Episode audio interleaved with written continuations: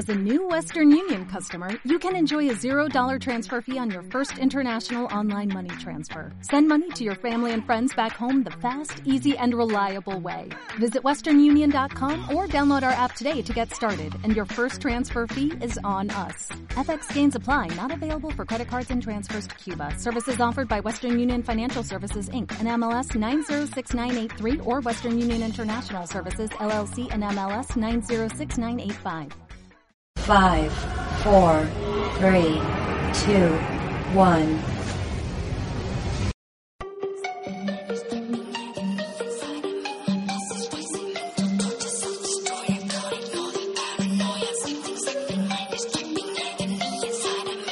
Hola, ¿qué tal? Bienvenidos una vez más al Freak Noob News. Y bueno, en esta ocasión, ahora sí, ya traje la lista de saludos y ya traigo las noticias de la semana. Pero antes que nada les quiero recordar nuestras redes sociales. Nos encuentras vía Facebook como www.facebook.com diagonal News. También nos encuentras vía Tumblr como www.freaknoobnews.tumblr.com y en Twitter como arroba alri barra baja freak. También les recuerdo que estamos disponibles en iTunes. Solamente tienen que ir al buscador en la iTunes Store o donde se ponen a buscar los podcasts y ahí colocar Freak News y les aparece directamente el podcast. También recuerden que estamos en iBox y Mixcloud con exactamente el mismo nombre de Freak News. Y bueno, ahora sí comenzamos con los saludos de esta semana. Mandamos un afectuoso saludo a Magali L. Robles, a Karen Robles Lid, a Melissa Seymour, Eric Chicas Romero, Andrés Waitlet, que por cierto Andrés Waitlet, o siempre he tenido dudas de cómo se pronuncia el Waitlet, pero bueno, él es Mr. X de The Top Comic, con quien grabamos nuestro primer este programa de este podcast. Y continuando, seguimos con los saludos a Gilberto Gurrola, a Saraí Rico, a Julián Mitre, a Eva Gloria Chicas, a Miguel México. Y bueno, estos son los saludos de Facebook. Ahora nos vamos a Twitter y saludamos a Allen Bow, a La Cueva del Nerd, a Lucho el Pingüino, que por cierto Lucho el Pingüino es esta cuenta de la tira de Fábulas en Frío que entrevistamos la semana en nuestro semana del en nuestro programa de la semana pasada. Su creadora es Laura Sánchez y si gustan conocer un poco más de cómo crea estas tiras, pues pueden irse a la entrevista que le realizamos la semana pasada. De igual forma mandamos saludos a Festo Comic y a Comic Core. Y bueno, también queremos mandar saludos a Gabo of the Galaxy del podcast charla entre viñetas con quien acabo de colaborar en un programa en esta semana donde se habló acerca de... Ay, hablamos de, de, de, de, la mole Comic Con y de Festo Comic. Y bueno, ahora sí, nos vamos con las noticias de la semana. Y bueno, como era de esperarse, Birdman ya comienza a tener nominaciones para los premios del año 2015. Y es así como ha conseguido 6 de 12 nominaciones de los Spirit Award 2015. Este evento reconoce a, a las películas independientes de cada año. Y bueno, este Birdman entró a la categoría de, bueno, está nominada a la categoría de Mejor película, Mejor director para González Iñárritu, Mejor actor para Michael Keaton, Mejor actriz de reparto para Emma Stone. Mejor actor de reparto para Edward Norton. Y mejor fotografía para Lubersky. la entrega número 30 de los Spirit Awards se celebrará el 21 de febrero del año 2015, justamente un día antes de los premios Óscares. En otras noticias, el ballet... Ah, no. Eh, DC Comics demanda al Valencia. Sí, ya iba a decir que el Valencia demanda a DC, pero no fue al revés.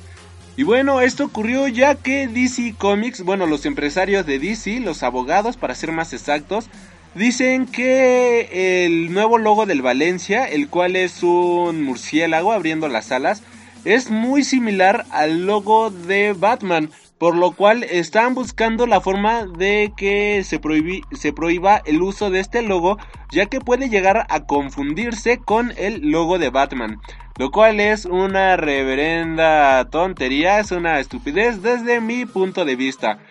Y bueno, el Valencia es un club de fútbol que se fundó en el año de 1919 mientras que su escudo de armas, que desde siempre ha utilizado en su escudo a un murciélago, data del siglo XVI. Así que Batman, al ser un personaje creado en el año 1939, creo que no tiene mucho mucho de dónde mucha tela de dónde cortar, ya que el Valencia desde toda su historia ha ocupado este murciélago.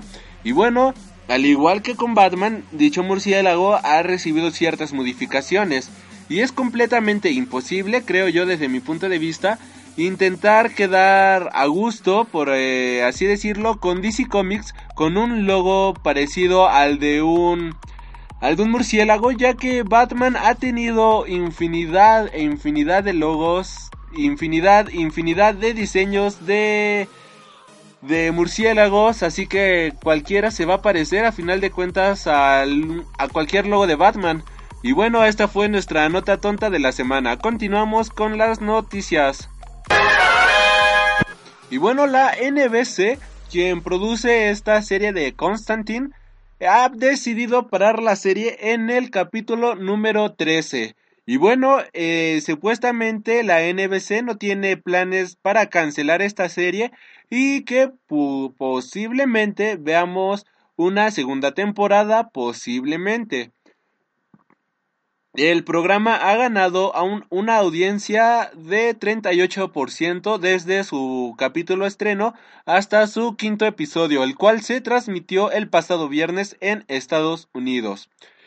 Y bueno, este, lamentablemente para esta serie no ha crecido este como se esperaba, de hecho se esperaba un más público viendo a la serie, pero no ha sido así. Y bueno, esto quizás se pueda llegar a deber ya que series como Arrow o no este The Flash o este Gotham empezaron un mes antes y pues ya tuvieron cuatro o cinco episodios para agarrar más público mientras Constantine apenas tiene este pues cinco cuatro episodios menos y aún así ha tenido que amarrarse al público con lo poco que ha logrado. Y el, el propio protagonista Matt Ryan, quien bueno interpreta a John Constantine, es este ha salido a los medios con una imagen diciendo Save Constantine para este para que así los fans puedan ayudar a través de sus redes sociales y viendo el programa principalmente en los canales oficiales, o sea, no verlo por internet, no verlo este por streaming, sino verlo en los canales oficiales y que así pueda crecer el rating y que la serie no se cancele, ya que es muy posible este, aunque aquí dicen que no se va a cancelar, pero como que sí huele a cancelación por decirlo de alguna manera. Y continuando, el actor Daniel Brugh que también pueden recordar en películas como Bastario, Bastardo sin Gloria o muchas películas de Tarantino. Está confirmado para ser un villano alemán en la película de Civil War del Capitán América. Y bueno, con esto solo queda especular que será nada más y nada menos que el Baron Simo. Y no solamente él estará como villano, sino que Frank Grillo también estará de regreso en su papel de Crossbones. Y bueno, este, el actor Frank Grillo, que si no recuerdan, es este soldado que traicionó al Capitán América en la película de The Winter Soldier y que al final de la película resultó bastante quemado, bastante lesionado y resulta ser que pues al final de la película lo terminan salvando y quedó vivo. Pues este personaje regresará para la tercera entrega del Capitán América Civil War. Y no solo eso, sino que para quienes han leído los cómics, es este... Crossbones es uno de los responsables del asesinato no el que lo mató, por decirlo de cierta manera, pero uno de los que ayudó a asesinar a Steve Rogers, mejor conocido como el Capitán América. Y bueno, esto no se puede considerar spoiler, ya que una cosa son los cómics y otra cosa muy distinta son las películas. Y ya para cerrar con las noticias de esta semana, Panini Comics México empieza, comenzará a publicar eh, TPs de sus cómics que ya han publicado y que han finalizado. Están empezando con los cómics, de Mask y Superior de Mark Miller, con un costo de tan solo 99 pesos. Estos cómics ya los pueden encontrar en cualquier puesto de revistas o en su tienda de cómics más cercana. Y bueno, es la primer editorial aquí en México que se dedica a publicar este tipo de cosas en un formato bueno, por decirlo de alguna manera, porque Marvel tiene su biblioteca Marvel, que todos sabemos que es una porquería completamente asquerosa, y ni los pájaros lo quieren para hacer sus nidos, y qué bueno que ahorita Panini esté reeditando sus cómics, que con tan solo un año que llevan, ya están modificando el mercado del cómic aquí en México. Muchas felicidades, por esta iniciativa. Y bueno, estas fueron nuestras semanas, estas fueron, estas fueron nuestras noticias de la semana. Y bueno, con esto nos vamos a Freak Cinema, donde reseñamos lo mejor del cine de cada semana.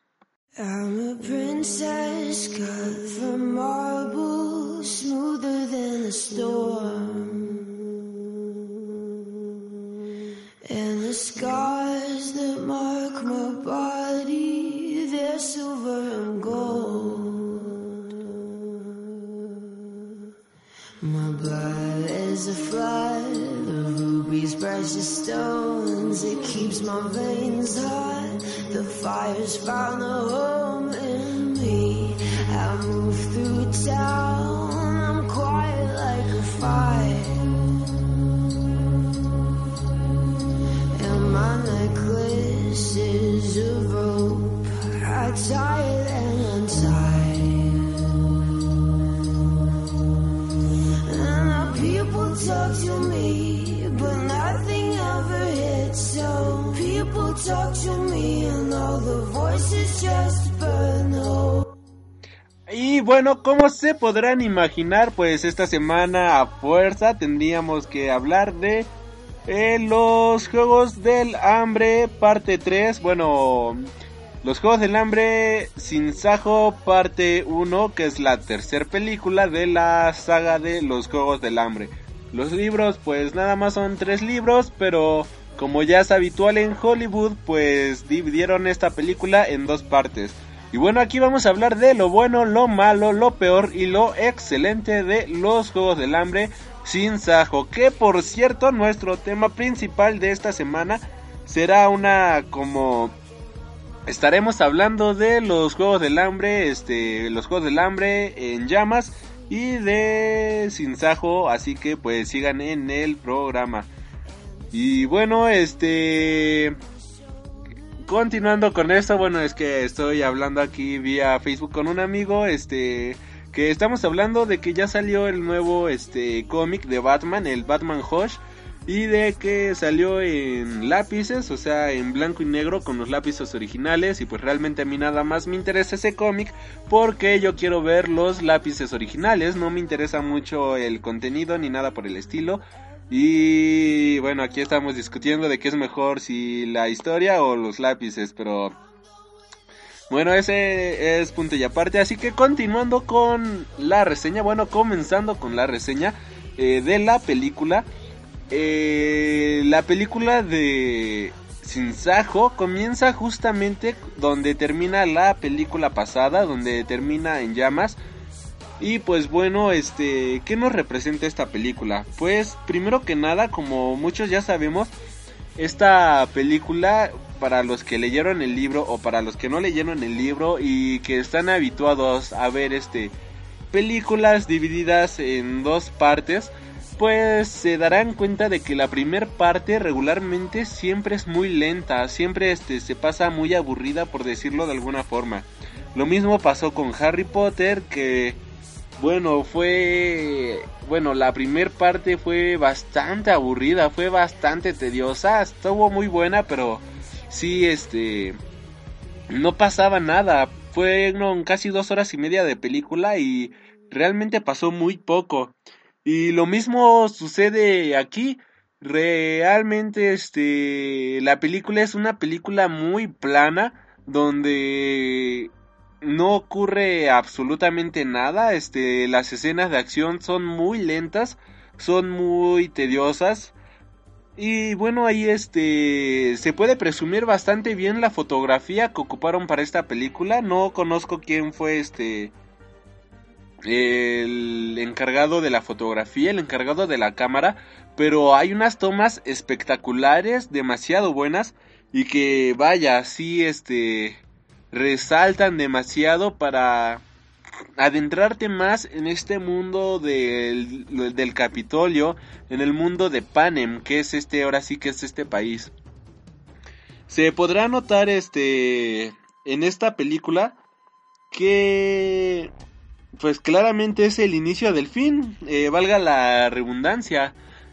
Y como te muestran este principio del fin, pues ahora sí ya vemos finalmente cómo ya estalló la rebelión. Ya este, ya no hay ya no hay grupitos revoltosos, por decirlo de alguna forma, ya este ya hay una revolución este seria, ya hay un pueblo que se está enfrentando al Capitolio.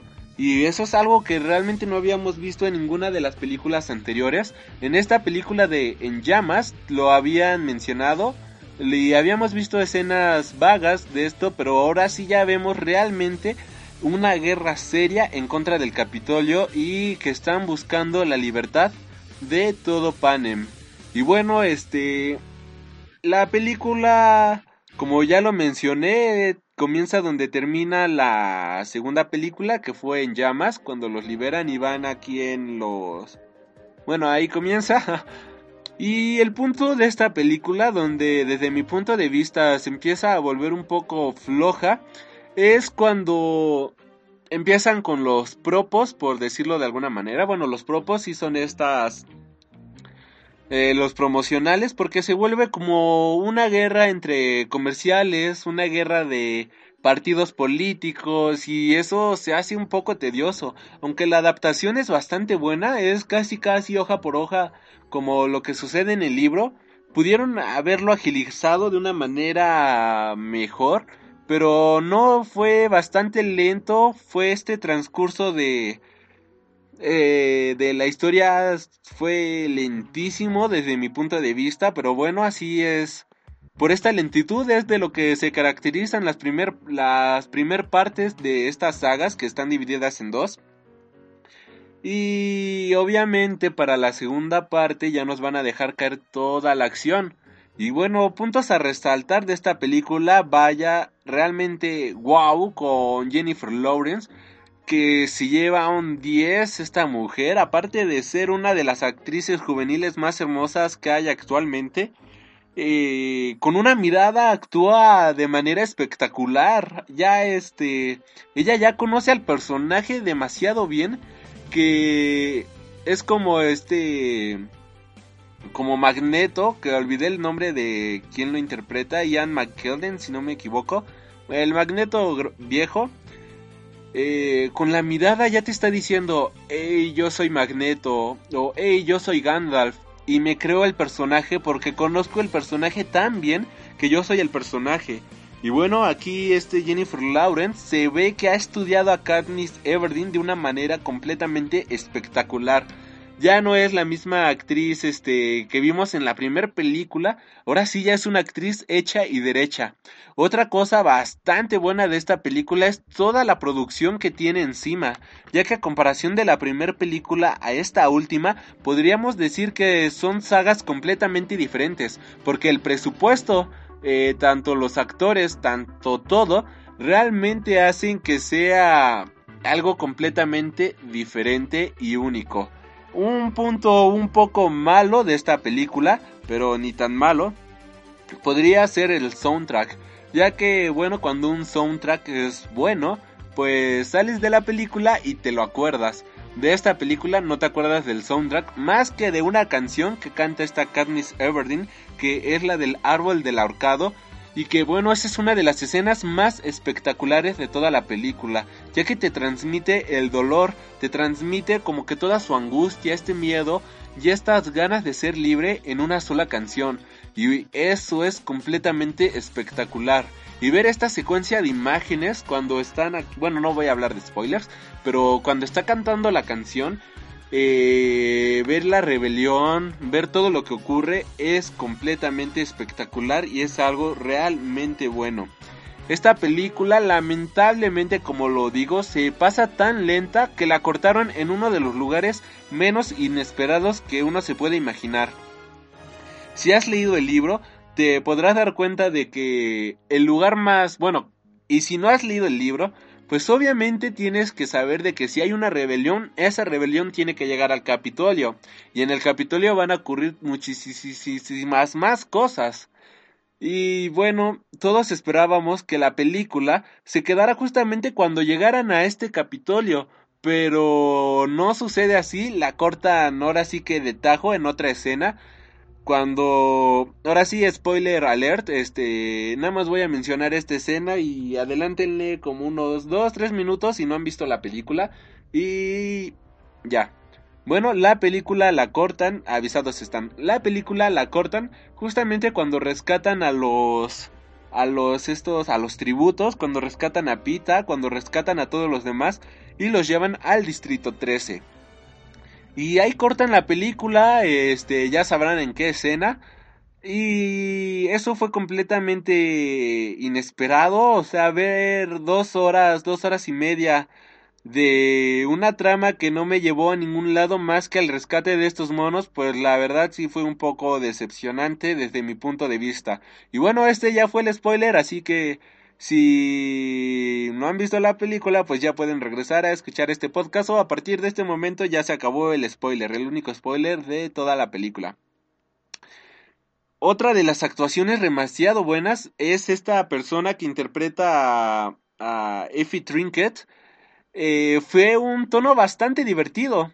En el libro esta persona tiene como que traumas, queda bastante ciscada por estar ahí en el distrito 13, de estar este recluida y todo eso y pues bueno, aquí lo toman con bastante humor y eso aliviana bastante la película. Eso es un gesto demasiado bueno por parte del director y también este Jaimich con... Ya ven que en el Distrito 13 pues está prohibido tomar alcohol y todo esto y pues Jaimich adora el alcohol por decirlo de alguna manera, por no decir que es alcohólico. Y toda esta simpatía que tiene Jaimich con esta, esta Effie Trinket, qué nombre tan complicado para pronunciar, pero bueno, eh, es bastante divertida en toda la película y se disfruta bastante. Fue un acierto muy bueno por parte de los directores de esta película, por parte de los productores, poner ese lado cómico y no seguir este con una trama más oscura, más creepy y pues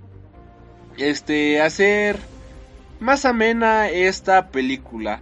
Como este crítica, crítica general, pues creo que sí le voy a dar un 7, un 7-3, 7-5 porque es que se pasa muy lenta la película y sí la pudieron haber hecho más ágil. Pero bueno, la película como ya lo comenté es casi casi una copia directa del libro. O sea, es una muy buena, este, muy buena adaptación. Pero pudieron haber hecho una adaptación muchísimo más ágil, una adaptación bastante más fluida y contar más historia en todo este tiempo que desperdiciaron de cierta manera. Aún así es una película que vale la pena ver y bueno, esta fue nuestra reseña de esta semana. Y bueno, nos vamos a ir ahora con esta canción que justamente fue de la primer película de los Juegos del Hambre, eh, o sea, los Juegos del Hambre, así tal cual. Y bueno, esto es Civil War, de, de Civil War, si se llama así, bueno, la que cantó esta. ¡Ay! Se me olvidó el nombre. Ay, ¿por qué se me van los nombres? A ver, ¿dónde está la canción? Bueno, tampoco he encontrado la canción. Y bueno, como les comentaba, pues sí la pues sí vale la pena ver la película y muchos este hacen referencia de esta película con todo lo que está sucediendo actualmente no solo en México, sino en todo el mundo. Y pues sí, debo de ser honesto, yo también la relacioné con la actualidad, con la actualidad que estamos viviendo aquí en México. Y fue imposible no relacionar esta película con todo lo que está ocurriendo lamentablemente en México, en Estados Unidos y en todas partes del mundo. Y este sigo buscando la canción. Pero mientras, este, no sé, ustedes ya vieron la película, estaría bueno que comentaran aquí en el podcast, porque casi no recibimos comentarios en iBox o en iTunes. Eh, también, por favor, si nos escuchan desde iTunes o si no nos están escuchando desde iTunes, pues pueden descargarnos en iTunes. Solamente tienen que poner ahí en el buscador, ahí en la tienda Freak Noob News, tal como aparece este título y los, los va a mandar directito al podcast que van a poder suscribirse y bajar. Y créanme que nos ayudarían demasiado con un par de estrellitas, con las estrellas que sean, pero de verdad que nos estarían ayudando demasiado. Y bueno, no encontré esta canción que estaba buscando, pero bueno, los dejo con esto que es Abraham's Daughter de Arcadia Fire. Arcade Fire, que lo disfruten y bueno, seguimos aquí con Freak Noob News. Y recuerden que el tema principal de esta semana será nada más y nada menos que la saga de los Juegos del Hambre. ¡Regresamos!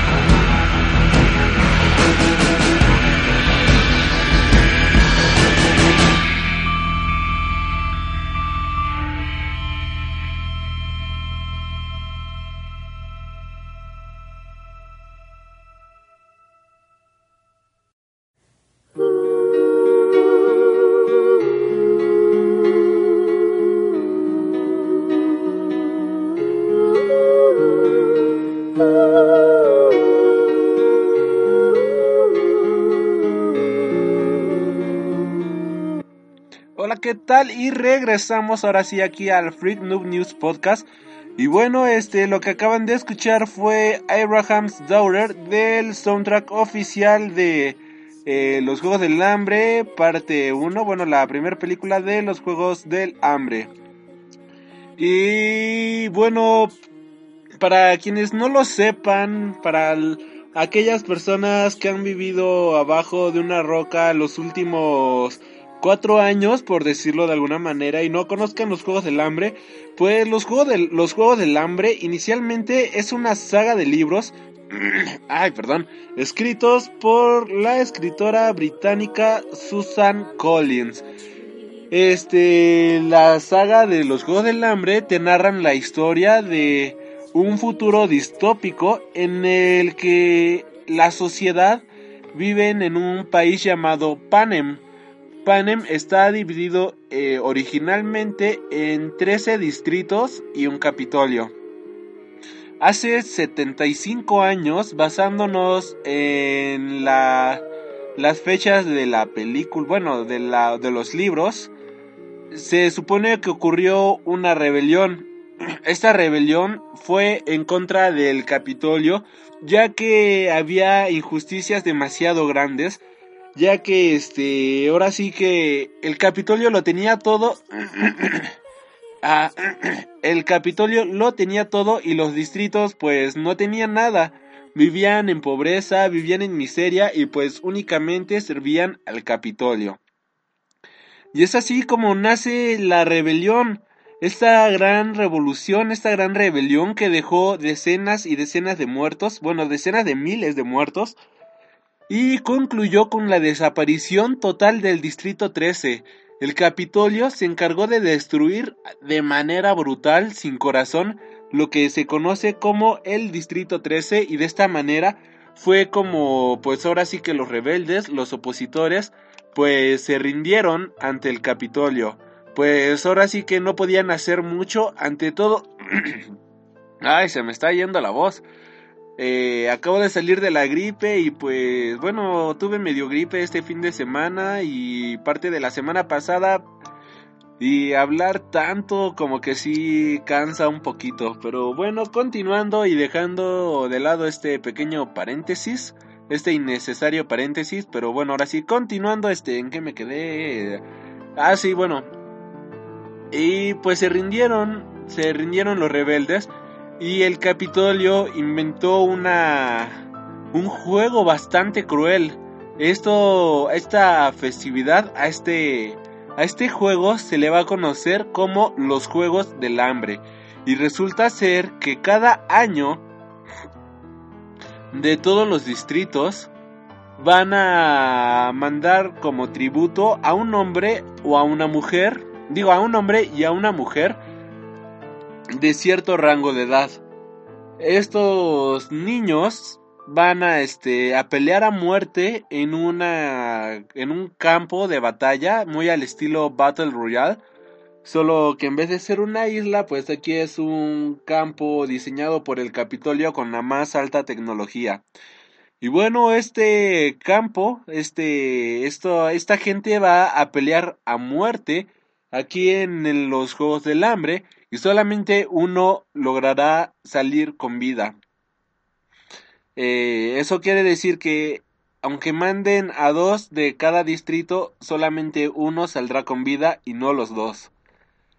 Y bueno, eh, en general estos son los Juegos del Hambre. Bueno, el juego de los Juegos del Hambre, algo bastante sádico.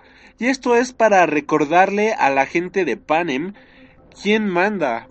Estos juegos lo hacen para la diversión de la gente del Capitolio y la gente se entretiene viendo estas matanzas, se entretiene viendo estas masacres. Algo completamente doloroso para pues toda la gente de de los distritos, para estas familias, pues mandan a sus hijos, mandan a sus niños a pelear a muerte al Capitolio. El ganador pues resulta ser que se va a la aldea de los vencedores y tendrá una buena casa, tendrá comida por un año y tendrá este una vida como que de lujos por decirlo de alguna manera por ganar esta masacre. Y esto es como nos narran el inicio de esta saga de los Juegos del Hambre. 75 años después, bueno, 74 años después, en donde transcurre la saga del primer libro, bueno, la historia del primer libro, eh, Katniss Everdeen se ofrece como voluntaria para que su hermana pequeña no entrara a los Juegos del Hambre, ya que su hermanita había sido elegida para los Juegos del Hambre, que tendría cerca de 7 u 8 años. Bueno, más o menos es lo que aparenta tener en la película. Y este, pues esta chica ya este es más grande. Eh, cabe resaltar que aquí voy a hacer este generalidades de los libros y de las películas, ya que este mucha gente posiblemente no ha leído los libros y hablar de ciertas cosas que hay en los libros, pues sería como que darles un gran spoiler. Y obviamente voy a meter algunas cosas que no ocurren en la película y que merece ser la pena, que merece la pena ser mencionadas. Pero pues no voy a este para no arruinar la historia por si alguien va a leer los libros pues en el futuro pues este no arruinarles las la historia aunque ya hayan visto la película pues todos sabemos que en una película solamente vemos la mitad o menos de la mitad de lo que es todo un libro. Y ahora sí, continuando después de tanto, tanto comercial, después de tanta interrupción. Así es como nos presentan a los Juegos del Hambre. Esta festividad bastante sangrienta, esta festividad bastante brutal, por decirlo de cierta manera. Candice Everdeen, como ya lo mencioné, se ofrece como voluntaria para que su hermana no entre en el en esta batalla sangrienta. Y ella junto con Pizza Melark del distrito 12 se van se van a concursar. Lo que no sabían era lo que iba a pasar después, ya que este para sobrevivir en estos juegos del hambre este se inventan muchas historias, se inventan cosas para que la gente del Capitolio los patrocine de cierta manera y así logren tener este recursos dentro de esta arena a muerte.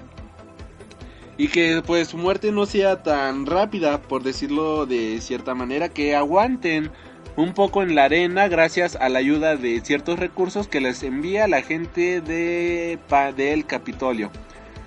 Este, Carnis y Pita hacen equipo, se terminan enamorando de cierta manera. Pita menciona varias cosas, varias canciones que ella cantaba en la escuela, varias este cosas que habían hecho en un pasado, cosas este que aparentemente no no tendría por qué recordar a alguien, cosas sin importancia, pero Pita le tiene un amor a Candice bastante grande y es así como eh, estando juntos en la arena pues expresan su amor y de hecho son conocidos como los trágicos amantes del distrito 12 ya una vez estando en la arena, ya para finalizar este concurso de los Juegos del Hambre, pues lamentablemente este uno tiene que quedar con vida.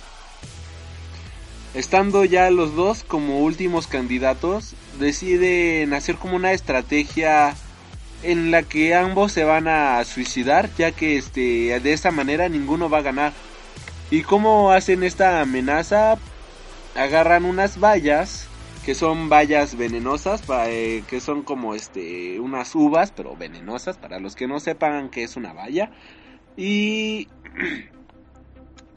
cuando se los van a comer los dos juntos, se escucha una voz en el cielo diciendo que, ok, por primera vez en la historia de los Juegos del Hambre habría dos ganadores.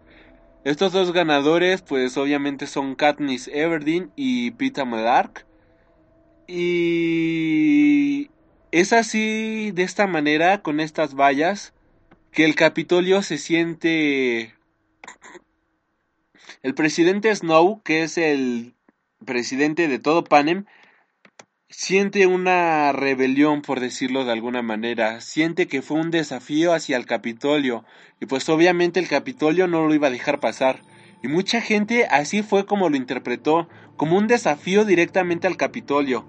y demostraron que si unas vallas pueden tumbar todo su teatrito de los Juegos del Hambre, pues entonces la gente se podría liberar de ellos de una manera más fácil, más sencilla, con una este rebelión como tanto lo han estado esperando de cierta manera. Y es así como una vez acabados los Juegos del Hambre, inicia este el Tour de la Victoria, este donde Katniss y Pita se van este por todo Panem, el Tour de la Victoria, si algo así se llama. Demostrando este, bueno, hablando de los de que fueron los vencedores y todo ese tipo de cosas. Pero lo que ellos no se esperaban es que la misma gente entendió esta esto este acto de las vallas como un acto de rebeldía, un acto de rebelión absoluta y la gente se está empezando a rebelar contra el Capitolio. Empieza a haber este muchísima más este represión, empieza a haber este más tortura hacia el pueblo, incluso castigos mucho más fuertes, más injustos. Y es así como este inicia, como lo dice el nombre del segundo libro, en llamas. Es así como se empieza a expandir esta llama de la rebelión a través de todo Panem. Y bueno, la el tour de la victoria, el presidente Snow le había dicho a Katniss que él quería que fuera este que intentara apaciguar el el comportamiento de la gente que las cosas no se salieran del control, ya que en una revolución, en una rebelión de verdad, pues hay mucha gente que muere, hay muchos heridos y hay muchas bajas por ambos lados. Es algo completamente desagradable y pues es algo que nadie desea. Y una vez acabado este este tour de la victoria, pues las cosas no se calmaron, de hecho incluso las cosas empeoraron. Y es así como pues Snow buscando una manera para calmar las cosas, para demostrar que el Capitolio sigue por encima de ellos, decide hacer el vasallaje de los 25. Para esto ya sería el año 75 después de la revolución y cada 25 años hay un, un vasallaje que es el famoso vasallaje de los 25 años donde este son juegos del hambre pero con una temática especial. Por ejemplo, este justamente en el vasallaje de los de los 25, o sea, de los años cuando tenías había ah, bla bla bla, cuando apenas eh, la tradición de los juegos del hambre llevaba 50 años, Jaimich, que es el entrenador borracho de esto de Katniss y de Pita, bueno, de cualquier tributo del, del Distrito 12, él participó en esos juegos y ganó ahora sí que de una manera bastante buena. Hay este él encontró el fondo, por así decirlo, él encontró la la lo que viene siendo el límite de de esta arena. Y encontró que pues es un campo de fuerza muy grande y gracias a ese campo de fuerza pues logró ganar. Y gracias a que alguien pues aventó un hacha de una manera bastante está bastante divertida esa parte le, recomiendo que la lean y pues todo esto se ahorraron en la película este continuando con esto pues el Capitolio su forma de demostrar que sigue entendiendo el poder pues qué se les ocurrió pues para estos 75 aniversarios de los Juegos del Hambre, qué mejor manera que festejarlo que con todos los que habían ganado anteriormente. Así que ahora los tributos que iban a ir a la arena a pelear a muerte iban a ser únicamente vencedores de años anteriores.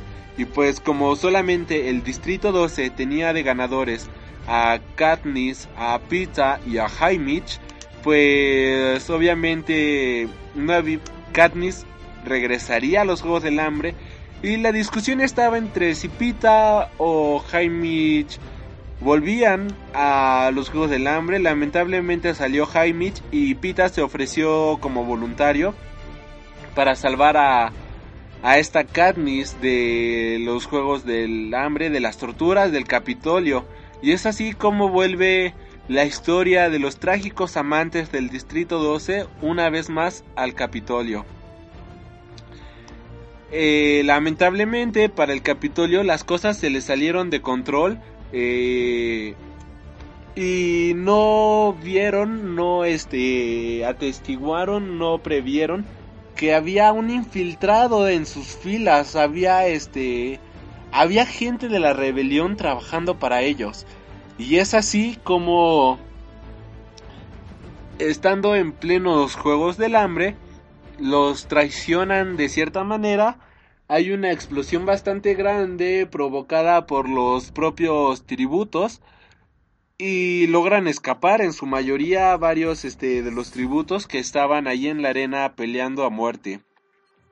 Anteriormente a esto, antes de que fueran a, al pelear a muerte, esta Katniss en el bosque se encontró a dos chicas, que ahorita no recuerdo el nombre, pero estas dos chicas resulta que estaban escapando, y estaban escapando de otro distrito hacia un supuesto distrito 13.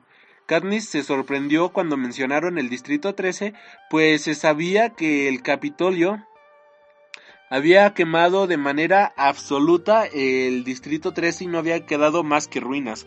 Y esto Eh, la destrucción del Distrito 13 lo pasaban año tras año tras año en un spot, eh, un spot donde demostraban la destrucción que habían dejado en el Distrito 13 y pues obviamente demostrando el poder que tenía el Capitolio y dejando en claro de que si te metías con el Capitolio ibas a morir, ibas a perder. Y bueno, ahora sí se enfrentaron directamente hacia el Capitolio. Resulta ser que la rebelión tenía varios años forjándose y Katniss fue la cara de esta rebelión, fue la cara que inspiró a los rebeldes a rebelarse por primera vez. Fue ahora sí que el estandarte de esta rebelión. Y esto es lo que la convertiría en el Sinsajo. Y bueno, ahora sí continuamos con Sinsajo, que es la tercera y última parte de esta película y de esta saga de libros. Si digo película porque sí se me va que es película, pero que se me va porque que es una saga de libros, pero la película es lo que está de moda, así que por eso ahorita estoy diciendo mucho película. Así que a partir de este punto, si no has este leído los libros o no has visto la película, pues nos estaremos escuchando la semana que viene, porque ahora sí va a haber bastantes spoilers. Y bueno, si deseas continuar escuchando, pues continuando. Y es así como Katniss se vuelve en el sinsajo de esta rebelión. ¿Y cómo se vuelve en el Sinsajo? Resulta que sí existía un Distrito 13 y cuando los, los rescataron de la arena de los Juegos del Hambre, eh, los llevaron al Distrito 13 comandados por la presidenta Coin, si no, sí, se llama Coin. Una mujer con cabello blanco y una vestidura bastante excéntrica, por decirlo de alguna manera. Bueno, así es como la describen en el libro. Aquí en la película la vemos con una cabellera gris, y vestida bastante seria, bastante lúgubre, por decirlo de cierta manera. Y bueno, este empiezan a mandar este promocionales de Katniss hacia los rebeldes, hacia los distritos, promocionando esta rebelión, ayudándolos con frases de apoyo, con escenas este de de gloria, por decirlo de cierta forma, con escenas este alentadoras que la rebelión está sucediendo y que no te detengas, que el Capitolio va a perder y que si la rebelión arde, si los pueblos arden, si nosotros los pueblerinos ardemos, el Capitolio va a arder con nosotros, porque todos somos uno y ya se acabó, ya basta de todas estas injusticias. Y es así como este empieza la trama de Shinsajo, una trama bastante buena, bastante fuerte, porque ahora sí ya estamos teniendo muertos por todos lados, personajes que conocíamos que están muriendo y que nos duele ver cómo están muriendo. El entrena, el este, el este Jaimich, Jaimich, ah, Jaimich, ah, se me olvidó el nombre creo que los estoy confundiendo, pero la persona que se encargaba, bueno, la persona que interpreta a Lenny Kravitz en las películas, que es el responsable del atuendo de Katniss y todo eso, un modista, un fashionista, disculpen, bastante reconocido ahí en el Capitolio. Resulta ser que lo torturaron y lo asesinaron en el Capitolio, todo por apoyar a Katniss Everdeen y a la rebelión. Este, y así muchos personajes pues empiezan a desaparecer, empiezan a morir. Y es de esta manera como lentamente, a paso lento pero seguro, los rebeldes se dirigen al Capitolio. Cada vez están más cerca del Capitolio hasta el punto en el que ya están en la frontera. ¿Y cómo es que llegan? Pues a través de túneles secretos, a través de la cañería, a través de estas entradas subterráneas, es como logran ingresar al Capitolio. Y una vez estando dentro del Capitolio, la ciudad está más protegida que, que un carajo. O sea, hay seguridad, hay trampas por todos lados, hay bombas, hay bombas de gas, hay bombas que se activan por el movimiento. La ciudad obviamente ya esperaba la llegada de los rebeldes y de esta manera este es como de manera metafórica algo que menciona Katniss en el libro, que es como volver a estar dentro de los Juegos del Hambre. Esta, aunque ya está acompañada de un ejército de verdad, aunque ya están en las últimas consecuencias de esta rebelión, ya están dentro del Capitolio, pues sigue siendo como estar dentro de los Juegos del Hambre, pues sus amigos están muriendo, está muriendo gente inocente y están muriendo gente por todos lados. Estando aquí ya este en el Capitolio tienen amigos, tienen aliados que los ayudan a camuflajearse para pasar desapercibidos de cierta manera eh, dentro del Capitolio. Hay un hombre que yo esperaba ver en esta película, esta de Sin Sajo parte 1, pero que no apareció. Que es un tipo que tiene como que un atuendo de animal, por decirlo de alguna manera, pero él ya es más animal por tatuajes, incrustaciones de piel y todo ese tipo de cosas que cualquier que humano.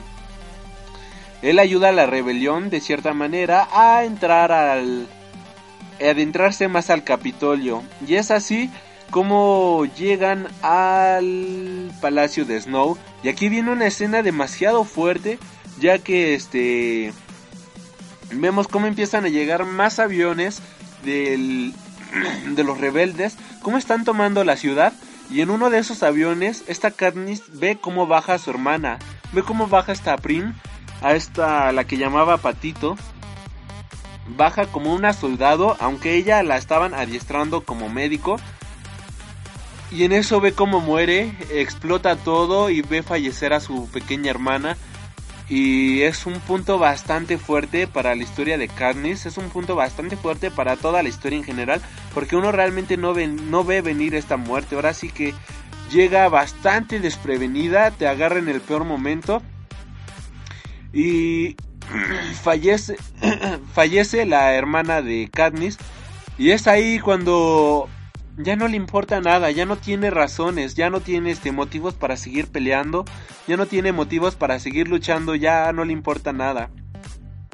Una vez que logran tomar aquí a, a Snow y Coin ya este se pone enfrente de todos, anunciando que este habían ganado la rebelión, finalmente ya son libres, finalmente ya ganaron.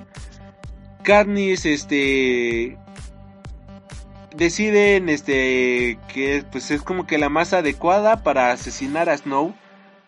Pero Katniss no la mata. Digo, Katniss no mata a Snow.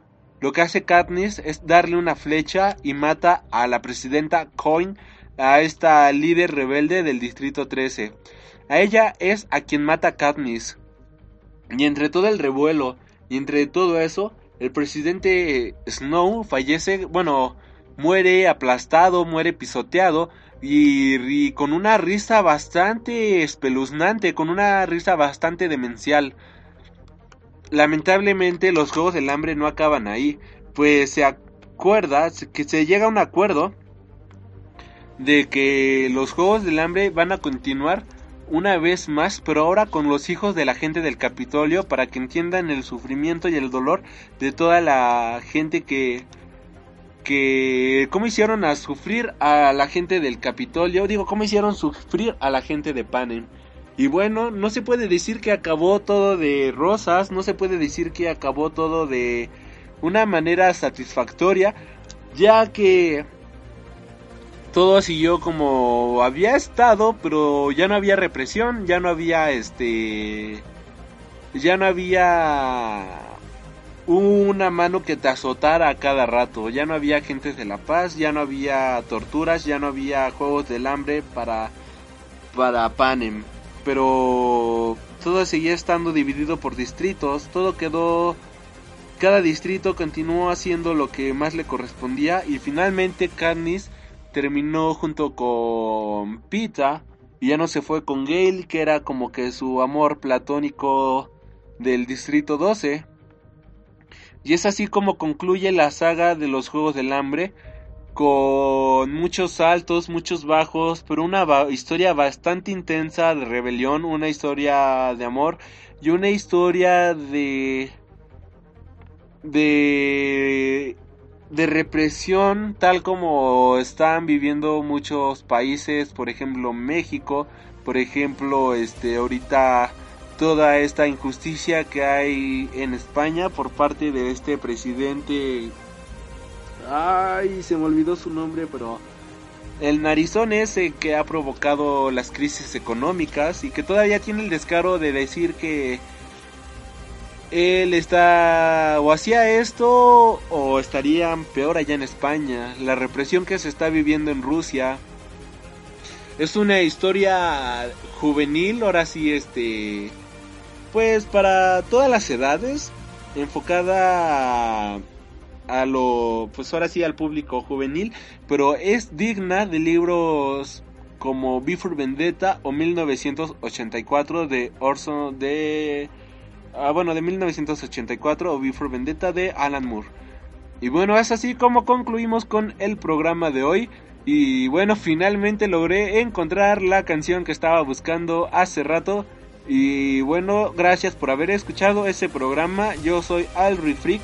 Recuerden que me encuentran a través de Facebook en la página de www.com no www.facebook.com diagonal freak nos encuentras en Tumblr como freaknoobnews.tumblr.com y a través de Twitter como arroba alri barra baja freak.